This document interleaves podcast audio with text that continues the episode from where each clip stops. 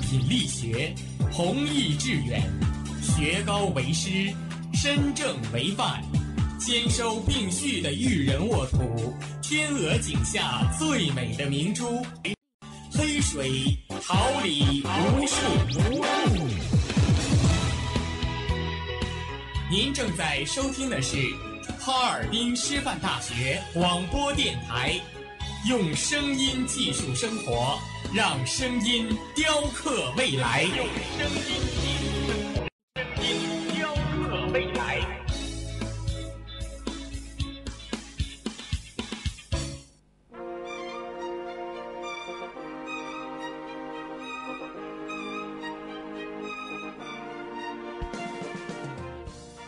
春华秋实，桃李不言。炫动之声 FM 七十六点二。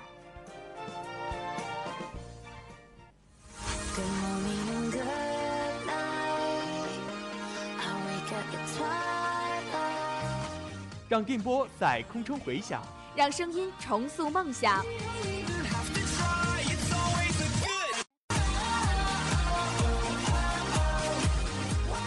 在青春的旅途上，用电波打破沉寂。在年少的岁月里，让声音尘封迷茫。我的快乐源泉，我的青春宣言。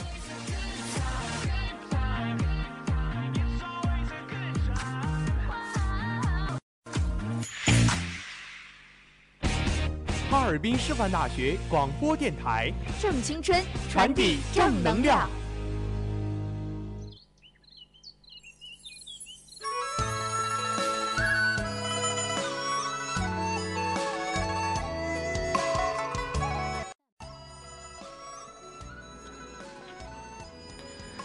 单车笑容，蝴蝶泉边，幸福如同芳香的花朵，在耳边缱绻着窝心的誓言。繁华落尽，彼岸花开，温暖是平凡中的相守，任流年冲洗的方泽。人生就是一场盛大的遇见，一颦一笑，点滴温情。眼泪是尘嚣之外的一泓净水，带您一同徜徉文海天空。各位听众朋友们，大家好，这里是调频七十六点二兆赫，哈尔滨师范。又到了每周三傍晚的文海天空栏目时间了，很高兴与您的再次相约，我是你们的好朋友浩轩，我是子锦，同时在直播间内陪伴大家的还有编辑王丽敏、导播李宏宇、苏雅婷、李凯，监制韩冰、新媒体于欣彤、白雪，以及综合办公室张晓婷。希望本期的文海天空能给您带来美好心情。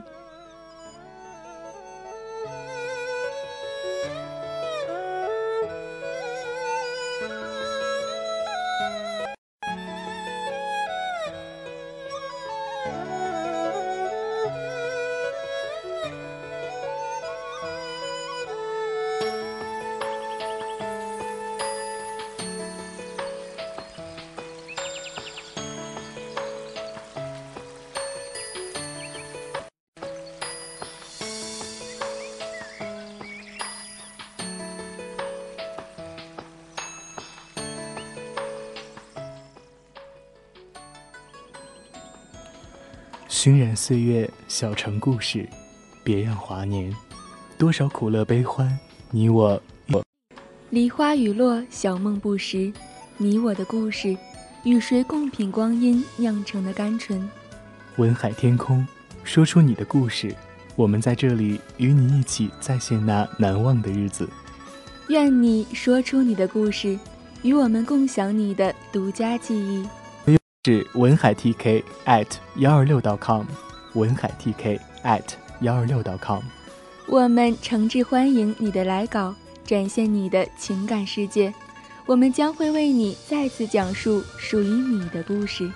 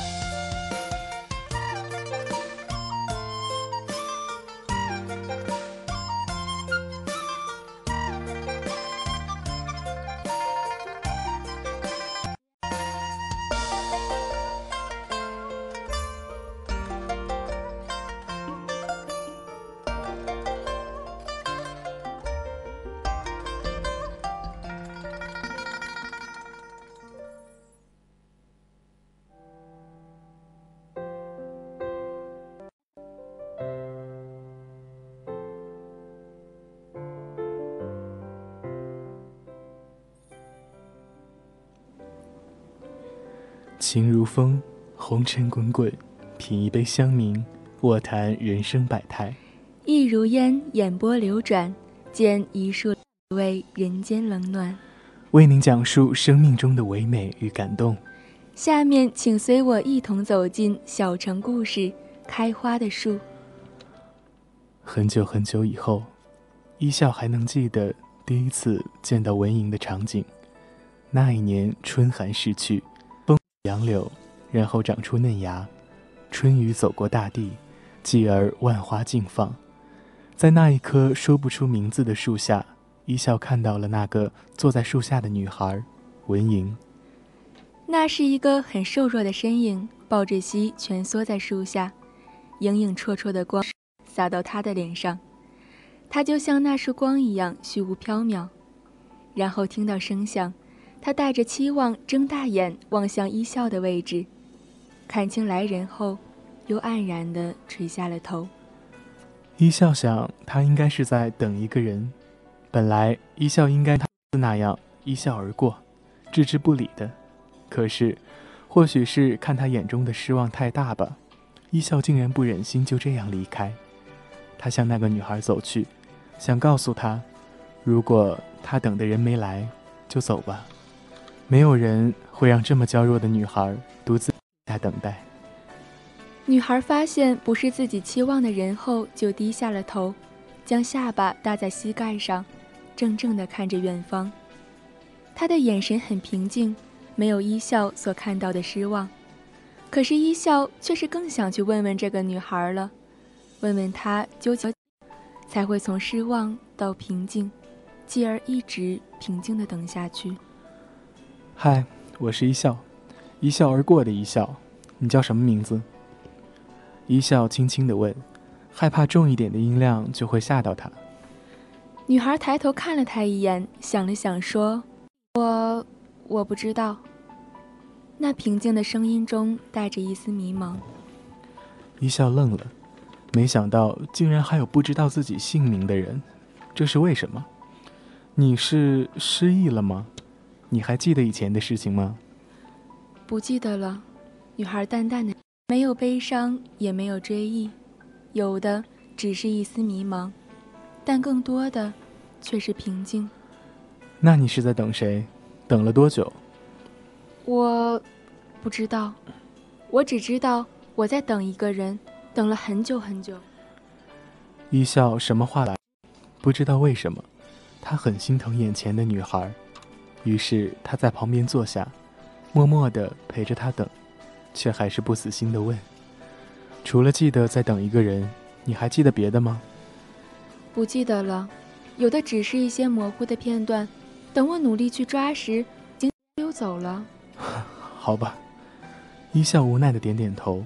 “等什么时候你想起来了，你就告诉我吧，我帮你记着。”女孩很郑重地点点头，因为她也想知道。自己到底在等谁？想了想，女孩歪着头看向一笑：“你，你是第一个这么帮助我的人，你是个好人。”一笑摇了摇头，笑了：“这是被发了好人卡吗？可是为什么一直都没有人帮助他呢？按他说的，他在这等了不知道多少年岁了，为什么没有人来问一句呢？”一笑好奇地问女孩。女孩的回答是：“我也不知道。”可能步履匆匆的行人没有发现我的存在吧，或者发现了，却也是不想管吧。也是，一笑点点头，认同女孩的话。太阳渐渐西斜，零星的星星挂在天空降临。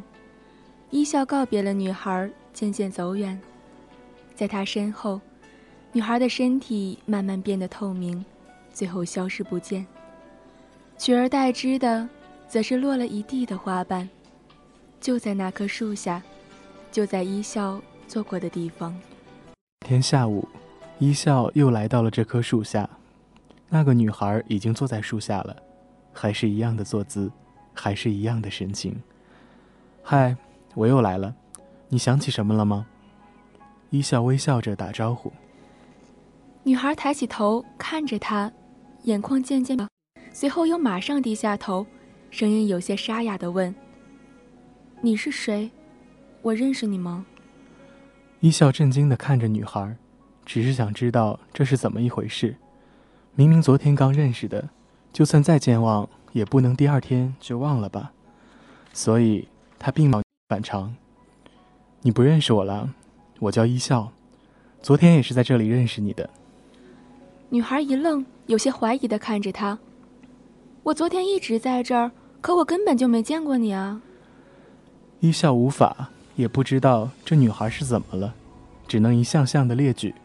到你的名字，你不知道你等了多久，你不知道你在等谁，但你一直在等，等一个人。我说的对吗？不，女孩马上反驳。可能你真的认错人了。我知道我叫什么，我叫文莹。我知道我在等谁。文莹看着一笑。却又像在透过他去看着另外一个人。什么？一笑不解地看着女孩。他说他叫文莹，他知道自己在做什么。难道他和昨天的那个女孩真的不是一个人？那你还记得等我吗？当然记得啊！我等了三年又四个月零七天，我每天都在等，可是他都没有来。说到最后时。文莹的眼眶又红了。一笑不知道该怎么安慰他，他也不知道文莹口中的恩人是谁，不那个人为什么不来，可他却毫无根据的笃定，这两个女孩就是同一个人，好像在很久很久以前就有这样的情形，可是，是为什么呢？为什么想不起来了？文莹贪婪的看着一笑，这样鲜活的面。生机的活力，有多少年没看到了？文莹压下汹涌的泪意，轻轻叹息。一千年了，整整一千年了。你有兴趣听听我的故事吗？文莹有些哀求的问。一笑，当然，自然是求之不得的，说不定还能发现他们之间的联系呢。可是，一笑想不明白。他为什么主动说出自己的故事？或许是太寂寞了吧。文莹并不知道一笑的心理活动，只是看着远方，径自说到他的故事。那是很久很久以前，应该是我的上一世吧。我得了一种怪病，每一天都在重复同样的事，但是一觉醒来却会忘得干干净净，然后再去循环重复，继而再次忘记。直到那一天。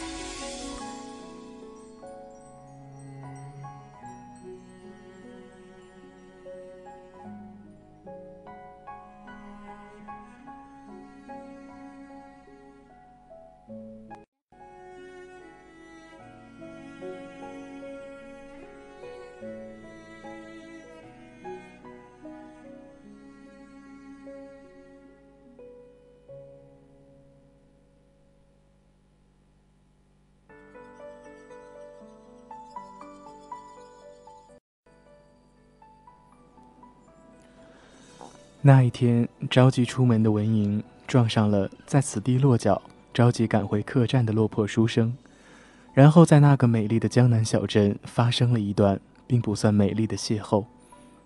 因为撞人的文莹只留下一句抱歉，就匆匆独留书生一人捡落散落一地的画卷。以孔孟之道为圣训的书生记住了不懂礼的文莹，才有了后续凄美的过往。后来，书生在这里以卖画为生，在九曲回廊的尽头摆了一个画摊，然后他便日日看里的姑娘。那个姑娘每天都坐在固定的地方，从他开始摆摊到最后收摊，直到他离开前，那个姑娘都没有离开。直到有一天，书生终于按耐不住心中的好奇，下定决心上前询问。他走进那个姑娘，自己的疑惑：“这位小姐，你是在等什么人吗？”文莹看向这位青衣书生，不解：“你是谁？”那天你撞了我，你忘了？书生很是生气，怎么会有这么无礼的人？撞了人不说，竟然还假装……文莹淡淡的看着书生，也有点生气。我以前从来没有见过你，怎么可能撞到你？看你一介书生，怎这样轻浮？书生涨红了脸，你，你怎么？话还没说完，被文莹一个淡淡的眼神看得忘。算了，看你有趣，我就告诉你吧。我叫文莹，如你所想，的确是在等一个人。文莹看着书生手足无措的样子，大发慈悲的开了口：“你在这儿等了好多天，你等的人还没来吗？”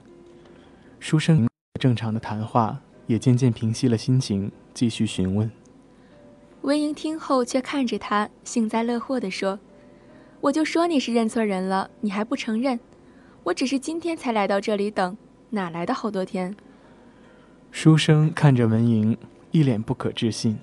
怎么可能在前面摆摊？明明每天都看到你了，怎么可能是今天才来的？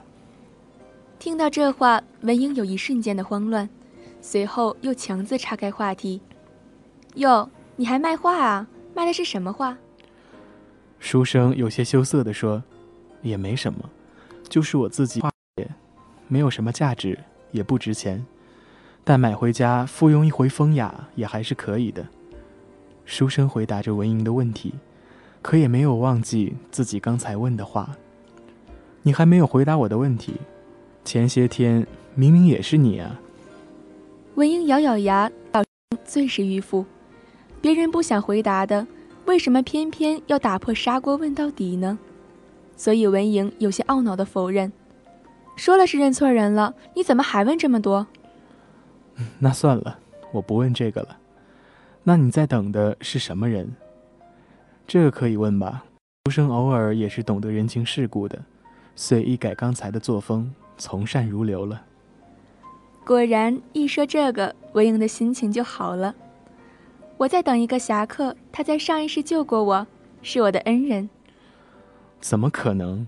你怎么知道他是你上一世的恩人？保留着前世的记忆？书生对此嗤之以鼻。子不语怪力乱神，哪有这么玄幻的事情？看出书生的意思，文英也不生气，只随口解释了一句：“或许我当初过奈何桥的时候，没来得及喝口墨红汤吧。”是你的恩人外，你还记得什么？文英摇摇头：“没有了，其他的我都不记得了。我只是想报恩，可是为什么找不到他呢？”文英喃喃自语。没事，总会找到的。书生干巴巴的安慰，除了这个，他找不到别的话说了。你，你能帮我个忙吗？文英有些犹豫的看着书生。明天你还能来找我说说话吗？我怕时间久了，我都忘记我在等谁了。当然可以，反正我那画坛也没多少人来。以后就来找你，你想起什么都可以告诉我。我记性还不错，我帮你记着。书生大都有一种通病吧，爱管闲事，却又乐此不疲。这样，那就先谢谢你了。文英顿了顿，咬唇说道：“或许明天奇怪的事情发生，可能以后也是如此。你什么奇怪的事？我一不怕妖，二不敬神。但凡尘世，总是有章可循的，又有什么可奇怪的？算了，明天你就知道了。反正反正你答应了我的，有信可不能反悔。嗯，那是自然。人无信不立，答应了你的，我自会做到。得到书生的保证，文莹欣喜地离开了。她知道自己是怎么回事，却不知道为什么会这样。说不定，说不定这个书生可以帮。而站在原地的书生还不知道明天等待他的是什么，他只是想要帮助这个看上去有些柔弱的姑娘，可能也有同情吧。所以第二天，书生早早地抱着画卷来到回廊上，将东西放好，就去寻找文莹。的文莹还是在那个固定的地方，他到的似乎比书生更早。书生看过去时，文英已经闲闲的在走廊上坐着了，还是看着远方，还是带着无限的希冀。文英姑娘，你可有想起什么？你是谁？为什么？我，你你你不认识我吗？书生简直要凌乱了，这就是文莹所说的奇怪的事情。当然不认识，我又没有见过你，你是谁？文英很奇怪，眼前的书生竟然知道自己的名字。和文莹的对话，书生有些明白了。可是为什么文莹会忘掉前一天的事，永远停留在同一天，永远重复同样的事情呢？现在也不是思考的时候，书生只得重新让文莹认识自己。第三天、第四天、第五天，重复的对话一直在文莹与书生之间进行着。好像陷入了一个死循环。书生有些无奈地看着眼前，疑惑地看着自己的文莹，突然觉得有些无力了。文莹不会记得自己认识他的事，可书生自己却是记得的。对话，书生甚至记得文莹说每一句话时的神情。再又一次初始的对话结束后，书生突然拿出放在走廊上的画卷，对着文莹说。来看看我的画吧，这些是今天剩下的，但我却觉得这是最好的。有兴趣？文莹看向书生手里展开的画，那是一座海市蜃楼，正中是一个雕栏玉砌的竹楼，连着一条长长的走廊，一直蜿蜒到连绵起伏的山中。云雾缭绕下，有清泉从山谷流出，然后汇聚成楼前是大片的荷花。开得正艳，文莹惊讶地看着这幅画，满是不可置信。你是怎么知道这些场景的？怎么？书生不知道文莹是怎么回事，反正他本就是一个怪人。这是我自己画的，提笔时想到的就是这个场景，但好像还缺了点什么，可是我却不知道缺了的是什么。的确，画好后，书生就一直觉得还少了点什么。可是，文莹定定地看着这幅画，一时间百感交集。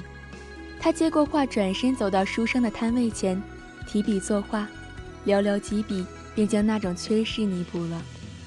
书生看向画，只见画的最上端多了一种说不出名的花，张眼，隐隐将整座山笼罩其中。而走廊上则多了一个佩戴宝剑的侠客，他望着那些花，不知在想什么，很是奇怪。本该是与如诗如幻的美景格格不入的侠客，却意外的与海市蜃楼融为一体。你知道五花石树吗？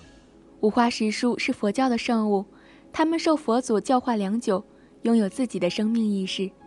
后来因为向往自由，想像人类一样的生活。而离开西天，来到人间，藏身于海市蜃楼中的，就是石树中的凤凰树。怎么的？书生很奇怪，一个永远停留在同一天的人是怎么知道这些的？可是文莹却比他更奇怪。是啊，我为什么会知道这些呢？书生回到客栈，还在想文莹说的话。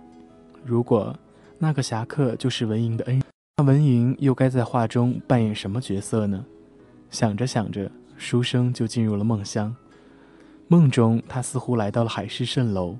他看到一群人在围着一棵树，树上的花开得嚣张烈焰，而这群人却是在挖树。他看到树上火红的花落下，满地都是花的尸体。可是那群人却没有停手。他想阻止，可是他们却看不到他，也听不到他。最后，他看到那个侠客阻止了他们，然后那群人不情愿地离开了。侠客打量了一下树，然后用内力把地上的花瓣聚到一起，埋在地下，转身离开。可是书生的梦却没有结束，他无聊地游荡在树下。却看到了去而复返的那群人，他们最终还是挖出了凤凰树，然后砍下了凤凰树中主。他们扬长而去，只留下一地凌乱。从梦中醒来的书生似乎知道了文莹古怪病情的来历，最重要的枝干被人拿走，能保留意识并修化成人形已实属不易了。看来就是缺失的那段枝干影响了记忆，才生。停留在同一天，只有让那段枝干完璧归赵，或许文英才会痊愈。书生不知道自己为什么对文英的事这么关心，或许是让他碰见了吧，或许是不忍心再让文英这样等下去，或许还有自处愧疚。书生决定去找寻那段枝干。后来，书生循着梦里留下的那群人的足迹。走遍了大半个江南，终于在一家医馆里找到了那一段枝干。随后又费了九牛二虎之力，才说服老板拿回这段枝干。几年的可千里跋涉，书生撑着最后一口气回来后，便一命呜呼了。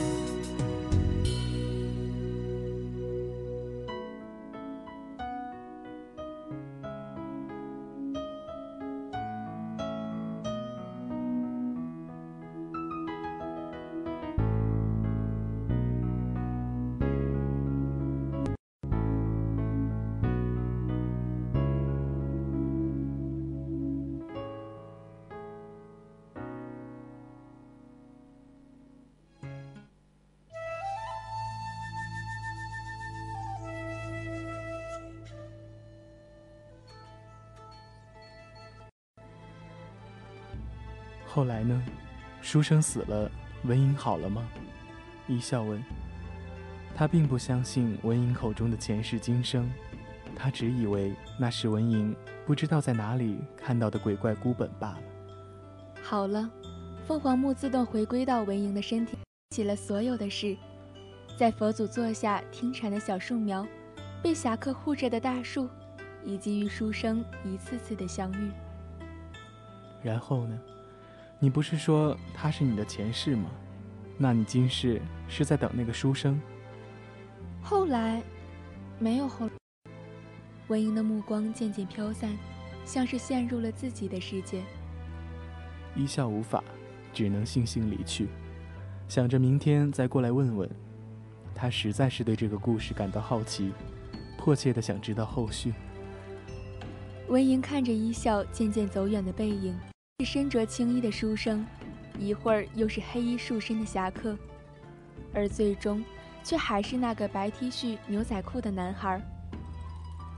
文莹的眼睛渐渐模糊，一滴泪从眼角滑落，滴在地上飘落的花瓣上。咚的一声，的等待一并一出。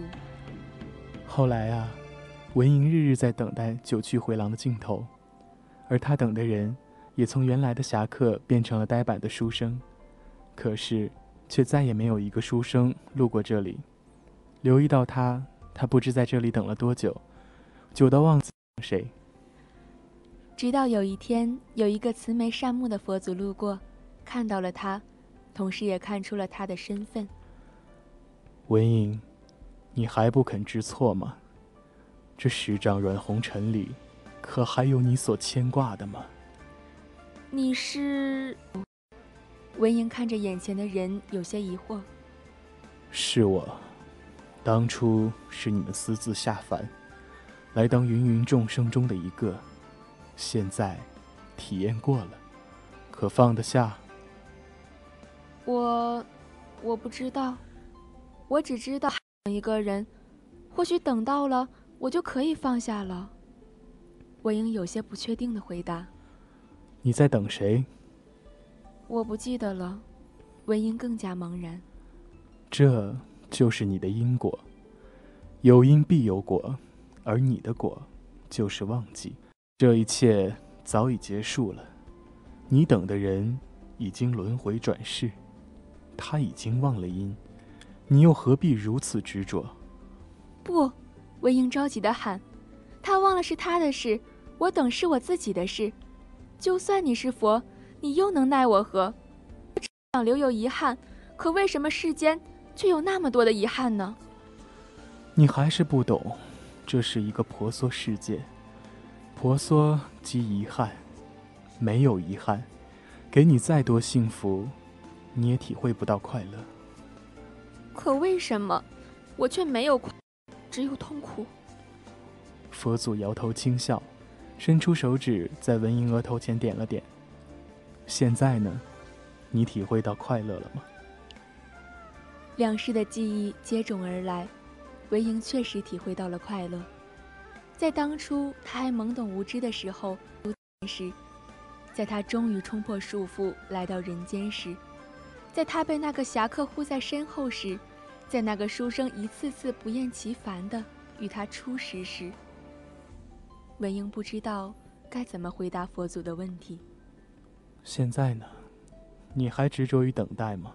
是，我不甘心，他两次救我于危难之中。可我却什么都没能回报给他，甚至害他失去生命。罢了，既然你执着如此，那便再给你最后一次机会吧。你只能见他一面，到时，无论怎，你的因果都会终了。第二天，一笑还想着能够继续打听故事的结局，可当他走到树下，却再也没有找到文莹。他就这样突然的出现，然后又突然的消失，除了留下怅然若失的故事，什么也没留下。一笑失落的离开，在他的背后，纷纷扬扬的花瓣洒落一地。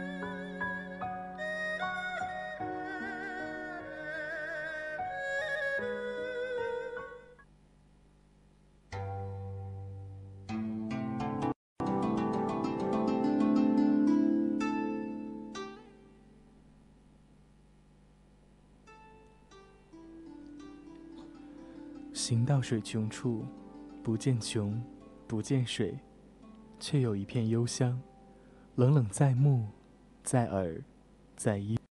坐看云起时，未遇起，未遇云，但存几处闲情，瑟瑟在发，在口，在心。感动一期一会，回忆渐行渐远，一同留恋荏苒光阴。若是我写故人好多年，一瓢饮尽明河畔，过忘川，奈何思绪远。三秋过一天，我梦故人好多年，几次重逢几再见，皆是幻，随影须臾散。如说一段，我留故人好多年，纵泪落万语千万，再执念，离人。也难挽。孤灯灭一盏，我等故人好多年。温酒煮茶花朱颜，秋霜渐，又过。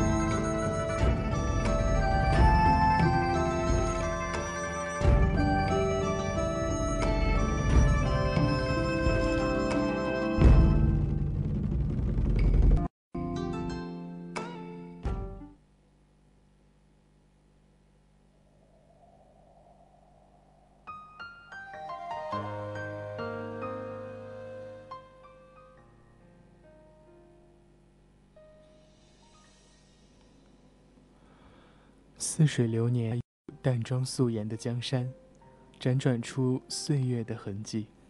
暖风和煦，写一首清雅悠扬的诗赋，诵读那遗忘的相思。在阳光里坐看静好的时光，带你走进文字茶庄。如何人，在我最美丽的时刻？为这，我已在佛前求了五百年。求佛让我们结一段姻缘。佛终是把我化作一棵树，长在你必经的路旁，阳光下慎重地开满了花，朵朵都是我前世。当你走近，请你细听，那颤抖的叶是我等待的热情。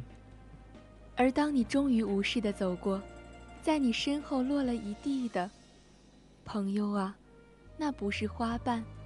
那是我凋零的心，一颗席慕容。